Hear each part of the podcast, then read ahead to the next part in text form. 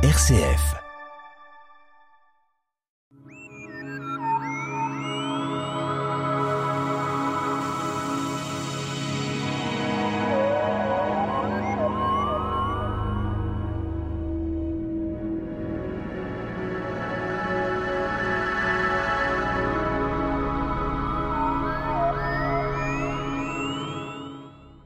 Les étoiles, lointaines ou proches, illuminent nos ciels de nuit de toute taille, distance, couleur, visibles à nous et également au télescope. Notre invité, Nicolas Seto, donc le club d'astronomie Les Pléiades. Alors, euh, c'est définir une étoile, c'est bien compliqué parce que quand on parle de milliards, de dizaines de milliards d'étoiles, on est un peu coincé. C'est un peu différent d'une planète. En effet, bonjour Pierre, bonjour à tous. Euh, pour définir une étoile, bah, allons dans le dictionnaire. Et nous allons trouver une étoile est un astre brillant de sa propre lumière. Mais on peut aussi aller chercher un peu plus loin.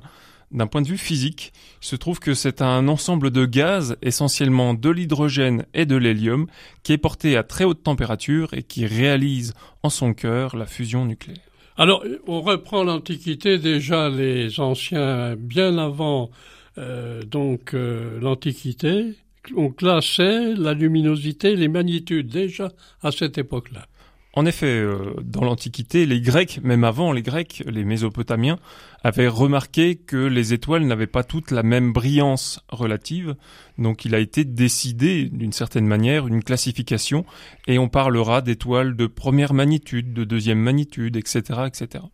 Alors les noms des étoiles, bien sûr, on sait qu'elles ont des origines tout à fait particulières. En effet, la plupart des noms qui nous sont restés, donc sur les quelques 2000 étoiles qu'on peut voir à l'œil nuit, encore 300 portent un nom particulier, et la plupart de ces noms sont d'origine arabe, étant donné que euh, au cours du premier millénaire, les Arabes ont énormément nommé les étoiles dans les constellations pour les situer. Alors, les, noms des étoiles, on vient de le dire, euh, on, sait qu'elles seront essentiellement arabes, grecques ou latines, mais maintenant peut-être euh, on peut penser que certaines étoiles sont visibles à l'œil nu. Euh, mais alors, limite de visibilité? En effet, si on considère la magnitude dont, dont nous avons parlé juste avant, on va considérer euh, les étoiles de magnitude 0 jusqu'à magnitude 6, sachant que plus la valeur de la magnitude est importante, moins l'étoile est visible. Donc les étoiles de magnitude 0 sont les plus visibles, celles de magnitude 6 sont à la limite de la visibilité à l'œil nu. Nicolas, un petit mot d'explication du mot magnitude? Alors oui, en magnitude, on peut euh, retrouver euh, euh, le mot magnifique aussi dans magnitude, donc une histoire de grandeur, donc ici une histoire de mesure, de grandeur, de luminosité. Alors la limite de visibilité, elle est très particulière parce que lorsqu'on voit le ciel étoilé, on voit euh, un certain nombre d'étoiles, mais il semblerait que par derrière d'autres étoiles sont là qu'on ne voit pas. Tout à fait. à l'œil nu, lorsqu'on a accès à un ciel qui est très clair, donc avec une profondeur euh, importante, on a accès généralement à 2000 étoiles. Mais dès lors qu'on utilise un instrument, par exemple une paire de jumelles, on a accès aux étoiles de magnitude plus importante, c'est-à-dire qui ont une luminosité plus faible.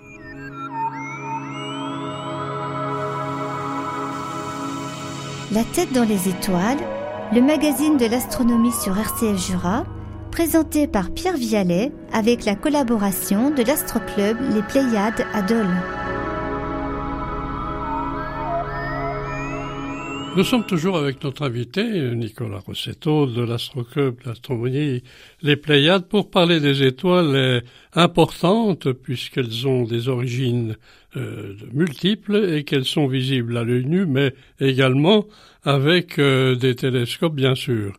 Alors il y a, il y a des, j'ai noté des, des cas particuliers. Qu'entendez-vous par cas particulier? Alors tout à fait. Dès lors que nous parlons de magnitude d'étoiles, euh, on peut considérer euh, des étoiles qui sont très très brillantes et depuis la définition mathématique de la magnitude, c'est-à-dire qu'on peut caractériser cette valeur par une formule mathématique, on s'est rendu compte que certaines étoiles un peu particulières avaient une magnitude qui variait. Donc par exemple une étoile qui varie de magnitude 1 à 1,5, ce n'est pas euh, pas rare, ou bien des étoiles parmi les plus brillantes euh, on, peuvent avoir des magnitudes négatives. Et il en, il en existe pardon, trois dans cette situation. Alors il s'agit bien sûr des étoiles lorsqu'on les regarde. Elles sont pratiquement à peu près pareilles. Au niveau de la distance, bien sûr, c'est immense, mais on les voit d'une certaine façon à peu près toutes les mêmes. Mais là, on se trompe. En effet, il existe des différences autres que la luminosité, et si nous prenons l'exemple de Vega de la Lyre et de Antares du Scorpion, nous avons deux étoiles de à peu près même luminosité, par contre elles se distinguent de par leur couleur. L'une est blanche bleutée, Vega, et l'autre est carrément rougeâtre, Antares. Oui, parce que celles que nous voyons à l'œil nu, elles sont tout à fait brillantes. Pourquoi d'autres sont de couleurs différentes? Alors en effet, dès lors qu'on s'intéresse à la couleur, on s'est rendu compte que la couleur est liée à la température de l'étoile. Moins la température est importante, la température de surface, plus l'étoile est froide, plus, euh, plus l'étoile pardon est rouge. Plus la température est importante, on aura tendance à avoir une étoile qui sera plutôt bleutée. Alors quand on parle des distances, euh, bon, alors on ne veut pas les chiffrer en kilomètres, euh, on les parle en années-lumière, bien sûr, et la taille peut-être, euh, est-ce qu'on peut les comparer, une étoile, à une planète, à notre Terre, au niveau de la dimension? Alors, au niveau de la dimension, euh, pas vraiment. La plupart des planètes sont beaucoup plus petites que les étoiles. Par contre, à l'œil nu, on peut les distinguer. Si on regarde dans le ciel et on voit d'un côté une planète, de l'autre côté une étoile de même luminosité, on va se rendre compte de la différence par le phénomène de scintillation. Une planète ne scintille pas, c'est-à-dire que sa lumière est fixe, alors qu'une étoile scintille. Sa lumière semble varier. Alors on a quand même, euh, les distances sont énormes pour celles qu'on ne voit pas. Et puis il y a également euh, cette, euh, cette présentation immense en quelque sorte qui nous permettent de nous poser des questions sur l'ensemble de l'univers. Quels milliards de de la lumière éventuellement en effet, euh, lorsque, vous lorsque nous parlons d'étoiles, généralement nous parlons d'étoiles visibles. Il se trouve qu'à l'œil nu, on en voit un certain nombre. On disait 2000 tout à l'heure. Cela représente même pas 1% de toutes les étoiles que nous voyons dans notre Voie lactée. Notre Voie lactée, notre galaxie dans laquelle se trouvent toutes les étoiles que l'on voit à l'œil nu, représente entre 200 et 400 milliards d'étoiles et les distances sont faramineuses. Les étoiles les plus proches, celles qui nous sont accessibles à l'œil nu, sont à environ jusqu'à 2000 années-lumière, c'est-à-dire que la lumière a mis 2000 ans à nous parvenir. Les étoiles les plus lointaines, toujours dans notre galaxie, sont cette fois-ci à peu près à 100 000 années-lumière. 100 000 années-lumière multipliées par X pour avoir un kilomètre? Alors, 100 000 années-lumière multiplié par 10 000 milliards de kilomètres, ça fait un 1 avec beaucoup, beaucoup, beaucoup de zéros derrière. Alors les classifications des étoiles sont importantes parce qu'on a toujours euh, les antiquités en mémoire où euh, les classifications leur donnaient des noms et souvent c'était des noms qui étaient empruntés à l'Antiquité. Tout à fait. On a parlé tout à l'heure des noms arabes, mais il se trouve qu'on a aussi un autre type de classification qui revient sur à la fois la luminosité et la couleur de l'étoile. Et cette fois-ci, on parlera de diagramme de Hertzsprung-Russell. C'est un diagramme qui a été établi au début du XXe siècle et qui permet de faire la corrélation entre la luminosité et la couleur d'une étoile. Et de cette manière, on a pu se rendre compte que le Soleil est une petite étoile parmi d'autres. Alors c'est vrai qu'on a tous mémoire euh, dans nos scolarités euh, de ces étoiles qu'on appelait euh, Betelgeuse, Aldébaran, ça fait rêver tous les gens concernant les étoiles. Hein. C'est des noms grecs, c'est des noms anciens. En effet, nous avons des noms grecs, nous avons des noms latins, nous avons des noms arabes et parfois nous avons des noms un petit peu particuliers.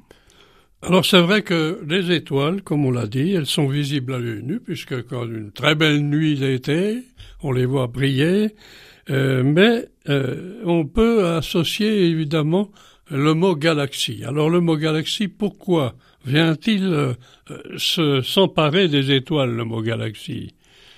Alors généralement on parle de galaxie dans le sens où on a un très très grand amas d'étoiles regroupées sous une, certaine forme.